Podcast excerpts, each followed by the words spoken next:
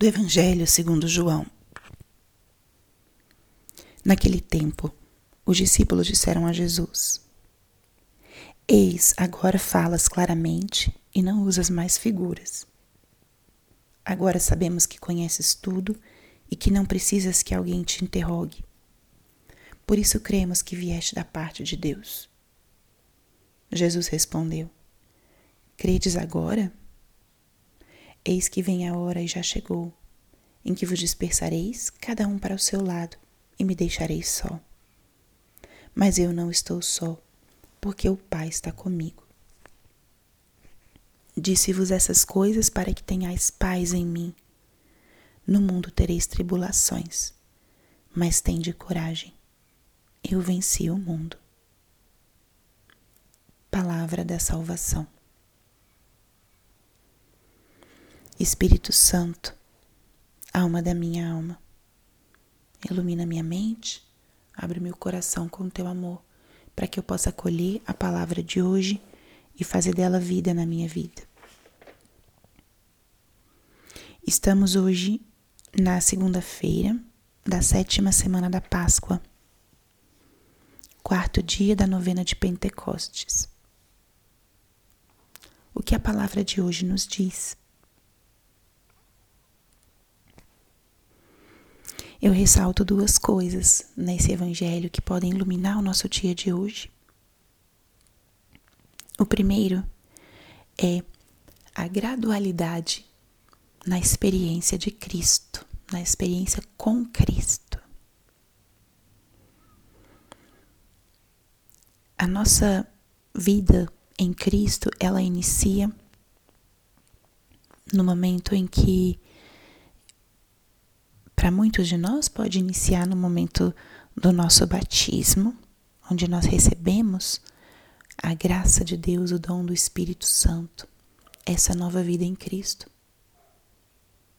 Para outras pessoas, ela inicia através da experiência de uma comunidade, do testemunho de uma comunidade que desperta para o conhecimento de Cristo, para a experiência de fé.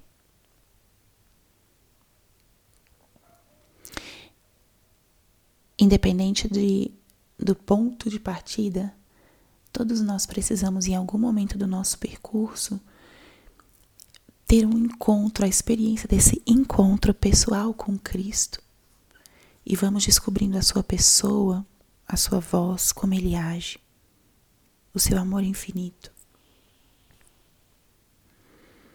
E isso gera essa dinâmica de conhecimento do Senhor de perceber a presença dele na nossa própria vida.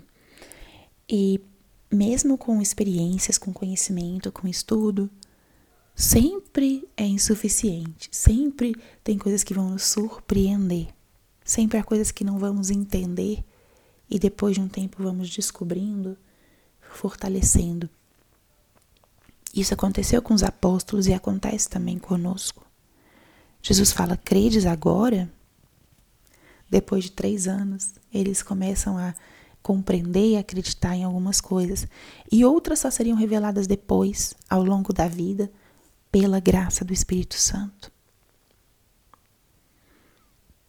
Então é importante conhecermos esse elemento da nossa vida de fé. É inesgotável o caminho do Senhor.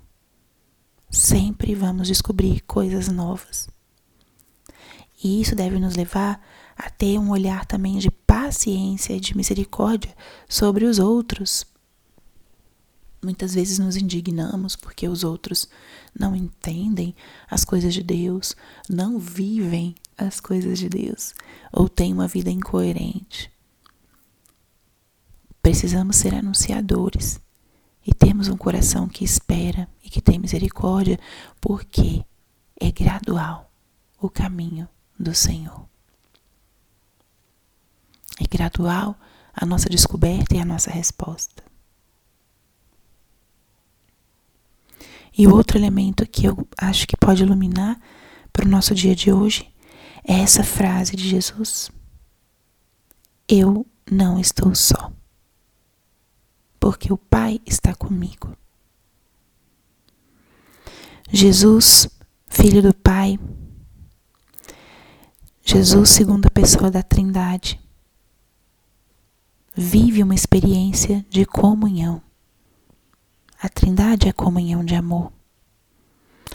E no anúncio de Jesus, na sua presença, com o envio do Espírito Santo, ele nos proporciona a experiência da Trindade.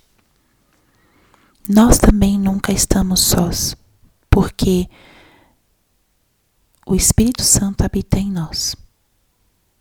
Pela graça de Deus, o Espírito Santo habita em nós. Um dos títulos do Espírito Santo é o doce hóspede da alma. Aquele que se instala, se hospeda suavemente. Um hóspede, ele pode ser agradável ou desagradável. O espírito é o doce hóspede. É aquele que você não quer que vá embora nunca. Então eu convido para que hoje, nessa novena de Pentecostes, nesse quarto dia, você faça o exercício de cultivar a presença do Espírito no seu interior. Dá-te conta de que tem alguém que mora aí dentro, alguém que habita o teu espaço interior, a tua alma. Dialogue com esse hóspede. Peça a ele conselhos.